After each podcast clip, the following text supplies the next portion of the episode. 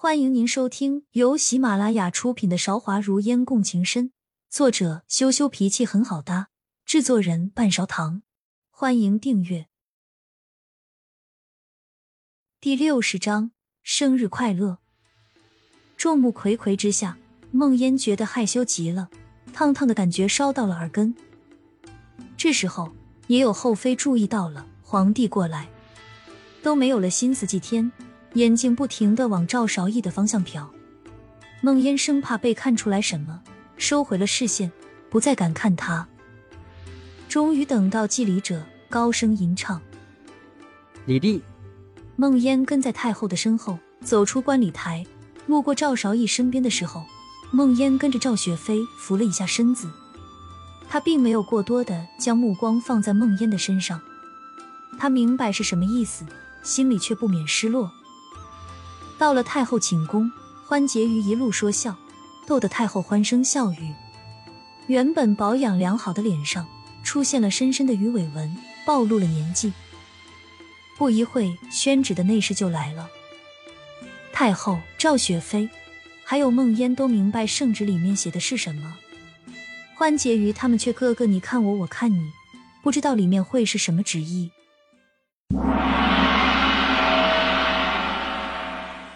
奉天承运，皇帝诏曰：后位空虚数年，今孟氏后人孟嫣好志成怒，方泽武家册立为中宫皇后，择日举行大礼钦此。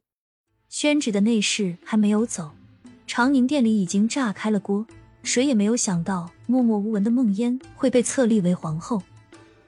仔细想想，从初入宫的那天，皇帝对孟嫣就青睐有加。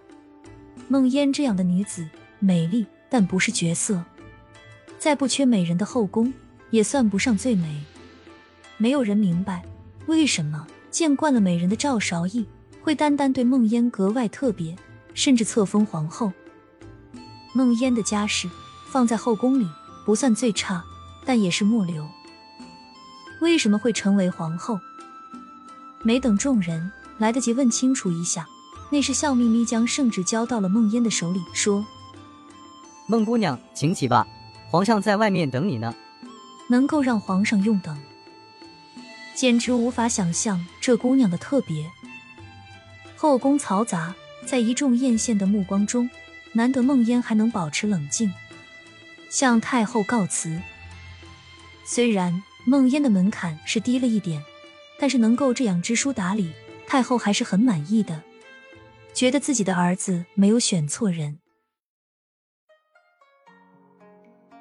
三哥，梦烟从来没有过这么迫切的想要见到一个人的感觉，几乎是飞奔出长宁殿外的。赵少义果然等在门外，他的发丝已经有点乱了，眉目却依旧俊朗。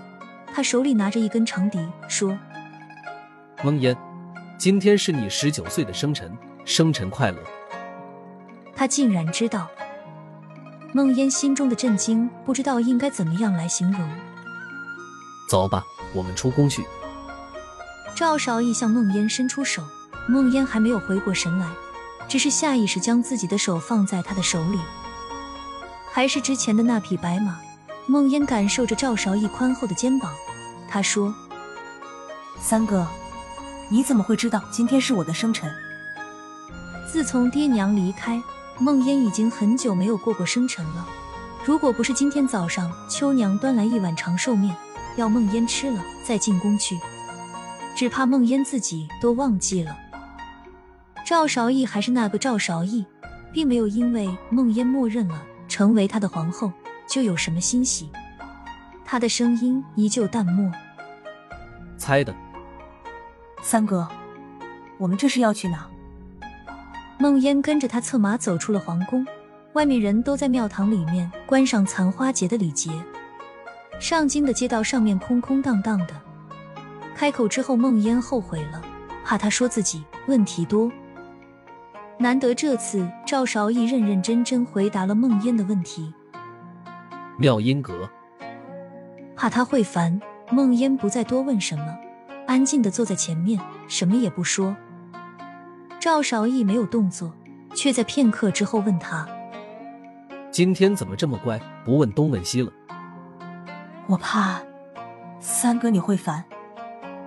梦烟老老实实回答赵韶义的问题。赵韶义嘴角扯出一抹笑容，很微小。梦烟还是看到了，这是梦烟第一次见到赵韶义笑。三哥，这是我第一次看到你笑。他腾出一只手，揉揉梦烟头上的发丝，说：“等到我们成亲以后，你记得要叫我夫君。”记得了。梦烟乖乖回应。赵少义将头向梦烟靠近，皮肉不笑，语气暧昧。现在先叫两句来听。然而梦烟却始终紧闭着嘴巴。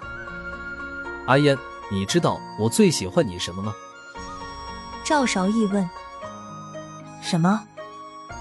梦烟回过头去看他，发丝顺滑，在空中飘荡。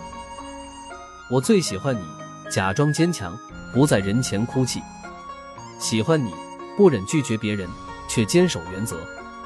喜欢你口是心非，故意气我。喜欢你不因为我是皇帝而巴结我。赵少义没有再继续说下去。还有吗？梦烟问。你呢？你喜欢我吗？喜欢我什么？赵少义没有继续回答，而是反问梦烟。梦烟笑了笑，说：“我也不知道，就是会为了三哥伤神，想要故意气三哥。”赵少义又把手放在梦烟的头上，擦来擦去，亲了亲梦烟的脸颊，说：“以后记得叫夫君。”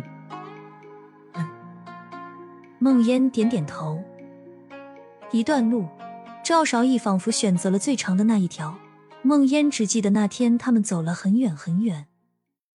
妙音阁一改之前的歌舞升平，只有学武、于飞站在门口等着赵韶义和梦烟的到来。很久没有见到赵云了，梦烟问了一句：“赵五公子呢？”他，学武刚想要。回答梦烟的话，都快是当皇后的人了，还当着我的面问其他的男人呢。赵少义打断学武的话，语气里有微微的不满，表示自己吃醋了。梦烟的第一反应当然是否认，没有呢，我只是算了，我不问了。皇嫂，生辰快乐！学武走在前面领路，梦烟笑笑说。真没想到，你就是名动天下的学武郡主。我的生辰是于飞告诉你们的吧？嘘，薛武调皮的向梦烟比出晋升的手势，说：“都已经是前尘往事了，皇嫂就不要再提了。我现在只是风雪武，不是什么郡主。”来，梦烟接过雪武柔弱无骨的手，有一种血脉相连的感觉。以后他们就是亲人了。亲爱的听众朋友，本集已播讲完毕，欢迎您点赞、评论、订阅专辑，下集更精彩。